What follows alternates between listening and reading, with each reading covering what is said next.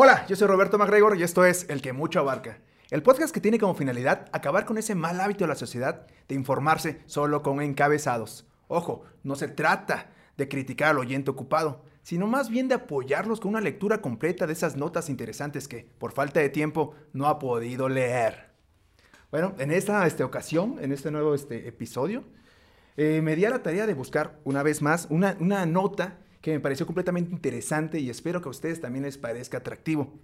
Eh, todo el mundo hemos escuchado este, hablar sobre la, este, la energía nuclear y el problema que eso podría ocasionar en la, por la radiación, ¿no?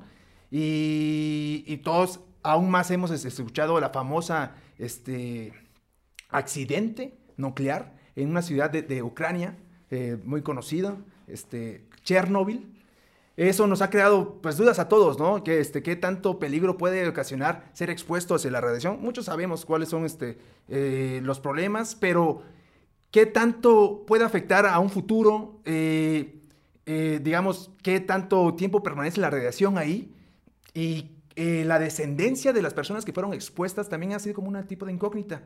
En esta ocasión vamos a, a enfocarnos en esta última incógnita y la nota es una vez más tomada de la BBC, esta pues gigante este, plataforma de noticias eh, inglesa, respetada a nivel internacional, que habla, el título tiene, o en el cabezado tiene como título, Los hijos de Chernobyl, los hijos de Chernobyl, que revela el primer estudio genético de los descendientes de los afectados por el accidente nuclear. Que, este, espero tener con, este, con esta nota tener un poquito de, este, pues que nos abra este, este umbral de, preguntas sobre el estar expuesto a una radiación que crea en tus descendientes, ¿no? Va a haber este, mutaciones, eh, puede afectarlos físicamente, eh, pues en ADN, y cuánto tiempo tendría que pasar para poder tener este, descendencia. Todo ese tipo de incógnitas, espero que esta noticia nos pueda revelar. Bueno, esta noticia fue este, publicada el 23 de abril, es reciente. El estudio, este, tenemos, eh, no dice realmente quién fue este, el que escribió la nota, pero es una redacción de la BBC News Mundo, ¿no? Bueno, la nota empieza con una de las grandes interrogantes del mayor accidente nuclear de la historia parece haber encontrado una respuesta 35 años después. Eh, para los que no saben, bueno, aquí al parecer lo dice, eh, fue el 26 de abril de 1986 cuando estuvo el, pues el accidente, ¿no? Cuando el reactor número 4 de la central de Chernobyl explotó en la madrugada del 26 de abril de 1986. La ciudad del norte de Ucrania se volvió un pueblo fantasma y la vida de decenas de miles de personas quedó marcada por el desastre atómico.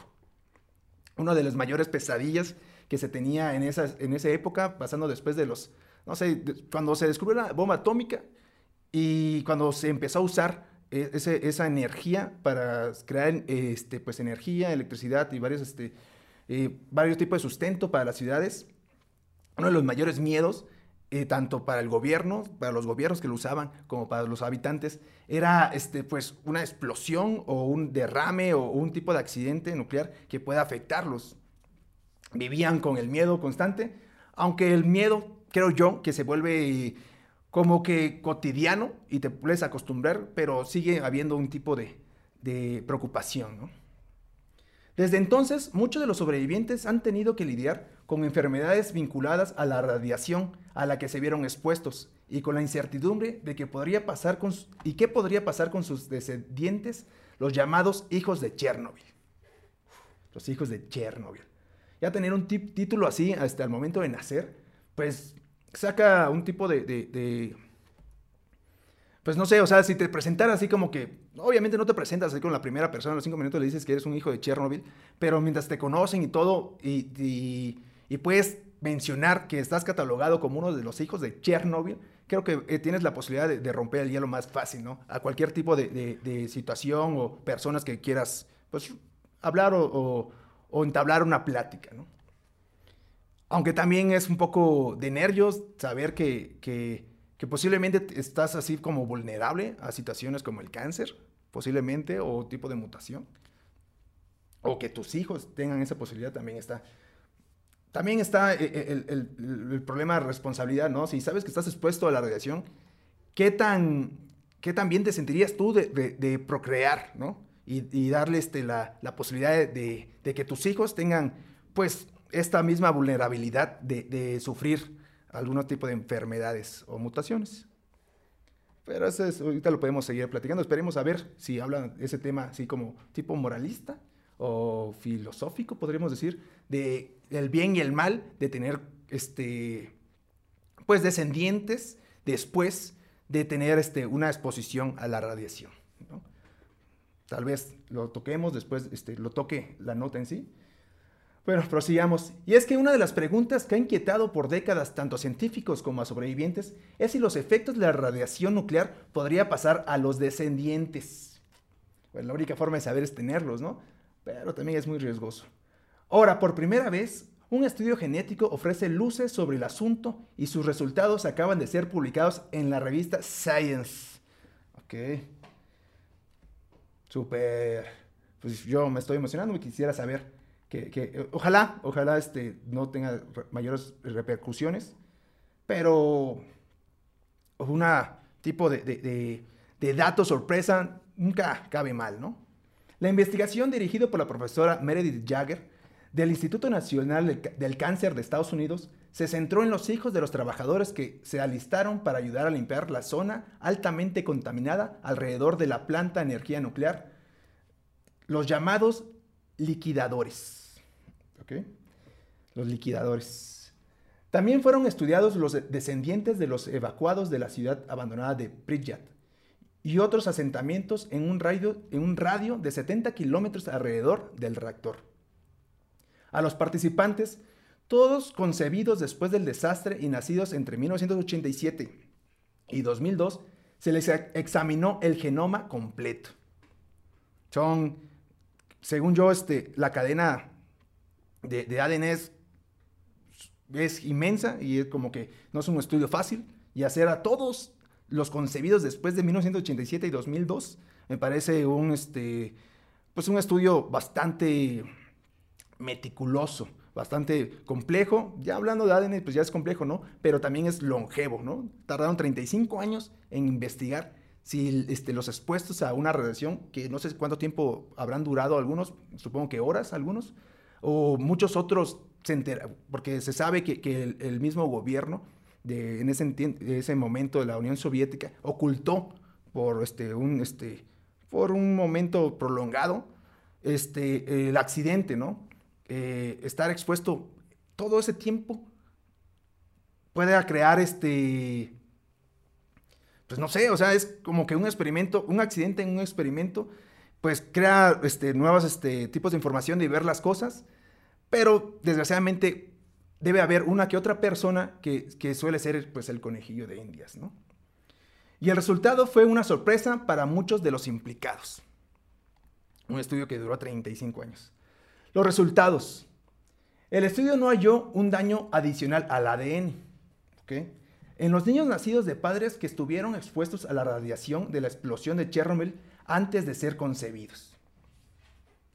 Incluso cuando las personas estuvieron expuestas a dosis relativamente altas de radiación, en comparación con la radiación de fondo, porque la radiación de fondo es toda la radiación que hay en nuestro alrededor, que pues, hemos vivido con él y, por, eso es que estamos como que adaptados a ese nivel de radiación, pero cuando, digamos, se juega o hay un accidente nuclear, este, esos niveles suben, ¿no? no tuvo ningún efecto en sus futuros hijos. Le explicó la profesora Jerry Thomas del Imperial College de Londres a la periodista de la BBC, Victoria Hill. Thomas, que ha pasado décadas estudiando la biología del cáncer, en particular los tumores que están relacionados con el daño de la radiación, explicó que este estudio fue el primero de demostrar que no existe un daño genético heredado tras la exposición a la radiación. Eso da este, un respiro de alivio para muchas personas. Supongo que para, para la mayor parte de, de los padres. Bueno, creo que al 100% de los padres están completamente felices de que sus hijos no tengan este, ninguna complicaciones por este, la exposición este, involuntaria. de, la radiación, ¿no? Porque también es un poco, eh, tal vez egoísta pensar que, que, los enfermos no pueden tener hijos. O sí es egoísta por parte de ellos y es egoísta por parte de nosotros prohibirlos. No sé. Hay muchas personas que tienen miedo de tener hijos después de las bombas atómicas, en Nagasaki e Hiroshima. Y también personas que tenían miedo de tener hijos después del accidente de Fukushima. Porque pensaban que su hijo se vería afectado por la radiación a la que estaban expuestos. Recuerda. Es un pensamiento, este, para mi forma de ver, es un poco responsable el, tener esa preocupación de, tu descendencia, ¿no? No simplemente así como que de, tener hijos porque tienes que tenerlos, sino de también puede ser tanto lo económico, salud, genético, todo lo que pueda conllevar hasta a problemas o situaciones que le pueda complicar al producto, así llamemos a, la descendencia. Me parece este, completamente irresponsable el considerarlo en, gran escala y no solo este, ver si tienes, este, si, no sé, o sea, si va a ser niño o niña, ¿no? Que es lo que menos debería de importarle, creo que a las personas. También debería importarle el número de, descendientes que deben tener, pero es un tema eh, muy, algo polémico en la actualidad, por lo menos en Latinoamérica. Bueno, este, cito, dice, es muy triste y si podemos demostrar que no hay ningún efecto, con suerte, podemos aliviar ese miedo, agrega. Thomas no participó en el estudio, aunque ella y sus colegas, ok, ok, entonces, ¿por qué me dijeron? Bueno, no importa. Thomas no participó en el estudio, aunque ella y sus colegas han llevado a cabo otra investigación sobre los casos de cáncer relacionados con Chernobyl. Ah, ok. O sea, no, no, este, no estudió, no, no, estuvieron involucrados en los estudios de, de, lo de Fukushima, ni de Nagasaki y Hiroshima. O sea, los japoneses no estuvieron, pero sí estuvieron con lo de Chernobyl.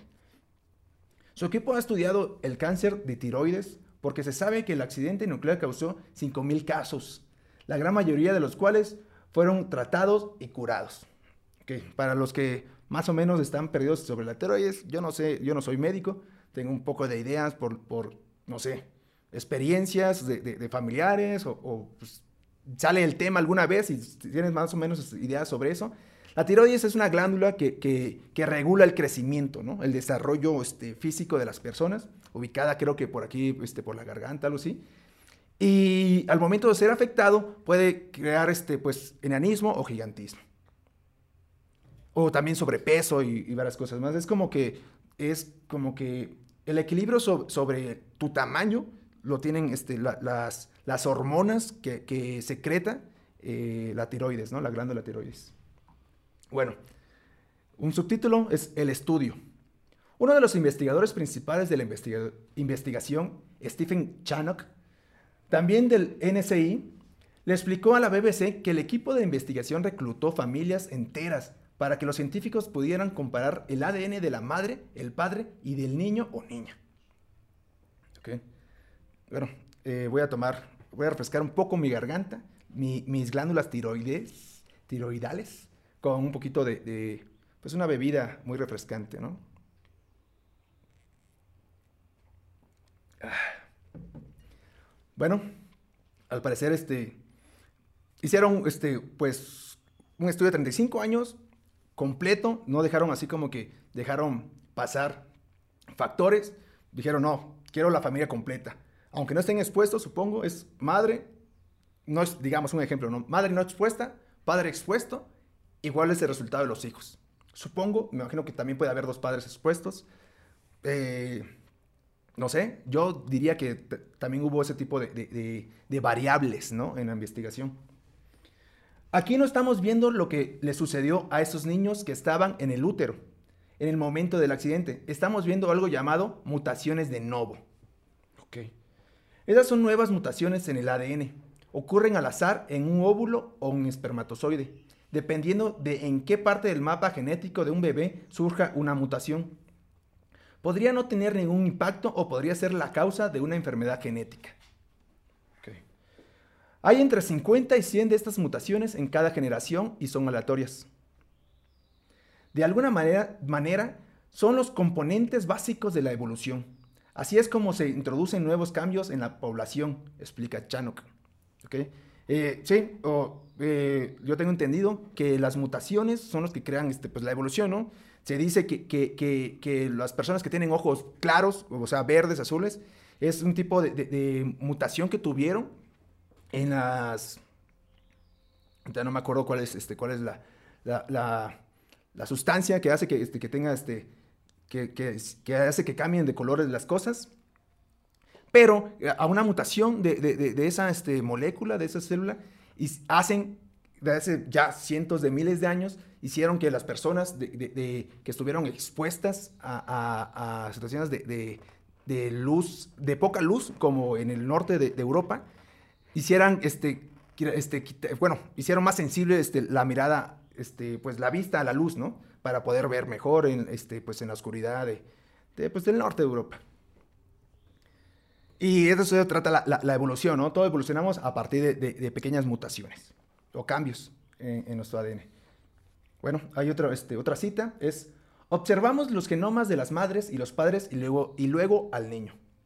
Y pasamos nueve meses buscando cualquier señal en el número de estas mutaciones que estuviera asociada con la exposición de los padres a la radiación. No encontramos nada. Ok. Ya, clarísimo, ¿no? Ya no dejó nada este, a, la imaginación, no, este, no, no estuvo poeta ni nada. Dijo, nada de metáforas, dijo, va, es científica, llevo 35 años estudiando esto, ya no quiero saber nada más, no encontramos nada. Esto significa, dicen los científicos, que el efecto de la radiación en el cuerpo de los padres no tiene ningún impacto en los hijos que conciben en el futuro. ¿Ok? O sea, eh, al parecer este, la radiación puede afectar este, genéticamente tu propio, este, pues tu propio ADN, pero no es este, este, descendible. O sea, no, no- no se puede ser descendi- este, descender, no puedes este, compartir a partir de, tu descendencia esas tipos de mutaciones. Al parecer, ah, bueno, desde que tienen que ver con la radiación. Me parece un, un tema interesante. Si ellos lo dicen, uno, uno crea este, este tipo de, de- de- de ideas de, por, la, por la idea general de la población de que todo, todo, hasta los vicios mismos, se puede este, heredar a través de, de- de, pues, tus este, espermatozoides y, todo ese tipo de cosas a tus hijos, ¿no? Pero al parecer, eh, este, una exposición, podríamos decir, artificial, este, de, radiación, no se comparte. O sea, simplemente te puede crear a ti este, problemas de tiroides, cánceres y varias cosas. Pero por lo menos en este estudio no se encontró, y fue un estudio de 35 años, tampoco estamos hablando así como que son este, personas que estaban jugando y fue un año, dos años, son este, personas que han trabajado, este, bueno, yo ni había nacido cuando empezaron a estudiar sobre esto, y llegaron a la conclusión de que nada, nada había cambiado, ¿no? Así, la palabra fue nada. Bueno, este, aquí este, acabó este, la, la nota de, de- este capítulo. ¿Qué les pareció? A mí yo pensé que, que sí este, iba a crear problemas, no sé, por, por- películas, algo así. Pensé que iban a salir niños con siete dedos en cada mano o algo parecido, o problemas mucho más graves, este, como eh, elefanteosis o, o problemas ya un poquito más morbosas, tal vez, y me fui a- a- a- al lado morboso. Me parece interesante. eh, eh, este, es una forma de calmar ese tipo de... de- de- o, por lo menos eliminar ese, ese tipo de, de- leyendas que tenemos sobre la radiación en, ah, en las personas y en el ADN, ¿no? Pero usted, bueno, hablamos una pregunta, ¿no? ¿Tú crees que al, por lo menos ya tenemos este resultado del estudio ahorita, pero en su momento no hubo? ¿Ustedes con- consideraron irresponsable las personas que tuvieron este, pues, descendencia sin saber si iban a ocasionar un problema grave en sus hijos? ¿Lo consideró correcto? ¿Lo consideró incorrecto? ¿Usted lo considera incorrecto, pero lo hubiera hecho también? Por favor, este, me gustaría saber sus opiniones y que nos dejen aquí. Pero antes de acabar ya este tema, como ya es costumbre en este programa, me gustaría eh, adentrarnos un poquito menos a lo científico y un poquito más a, a lo, a lo misterioso, a lo espiritual, a lo místico, de, de- que es también parte de nuestra sociedad. Y, y, y metámonos a, a algo, a una creencia antigua y de una parte del mundo, que es la nórdica, sobre la tirada de runas. Si usted no conoce qué es una tirada de runas, es una idea nada comprobada y mm, este, este, casi casi cierta de que no, no, no es posible, pero eso no nos quita que pueda ser divertido, que tú y yo podamos compartir una tirada de runas para ver cómo nos va a ir la próxima semana. Si no te parece, este, si te parece, este, o sea, si no te parece divertido esto, pues ni modo, ¿no? O sea, a, mí me agrada la idea, me parece divertida. Y solo diviértete, no te tomes tan en serio. Hay veces en la vida que, que podemos divertirnos y hacer cosas que, que tal vez no, no hay una respuesta, pero sí te puede traer una sonrisa, ¿no? A ver, la, la clásica pregunta que siempre hago es, ¿cómo nos va a ir la próxima semana? Ir la próxima semana. Se saca una runa. Todo, es una aplicación de celular. Tampoco es así como que esté, conectado al universo.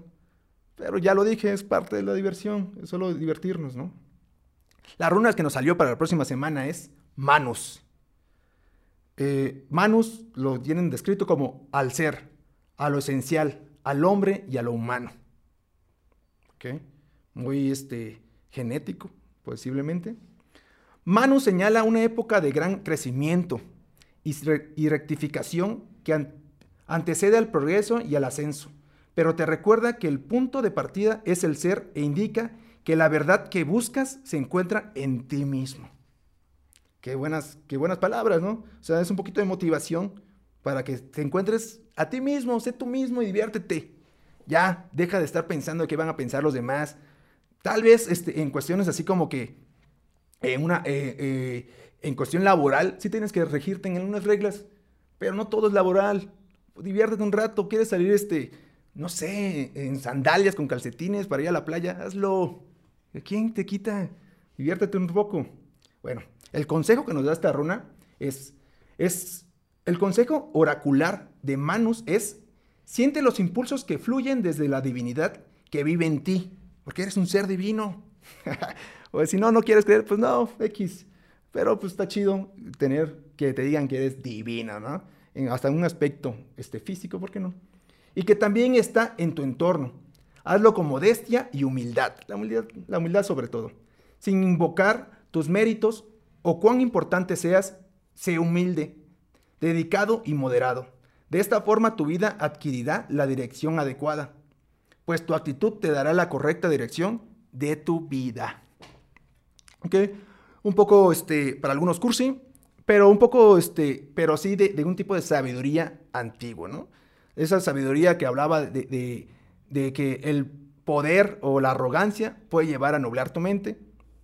Hablan de eso los chinos, los cristianos, los griegos. Eh, es un tipo de sabiduría este, que al ser humano le ha funcionado para salir adelante y te lo aconseja a ti mismo. Recuerda quién eres, actúa este, a partir de, tus, de, de, la fluidez de energías que tengas, pero recuerda siempre ser humilde. Bueno, eso es todo, mis oyentes ocupados. Yo soy Roberto MacGregor y este fue el que mucho abarca. Los, los veo la próxima semana.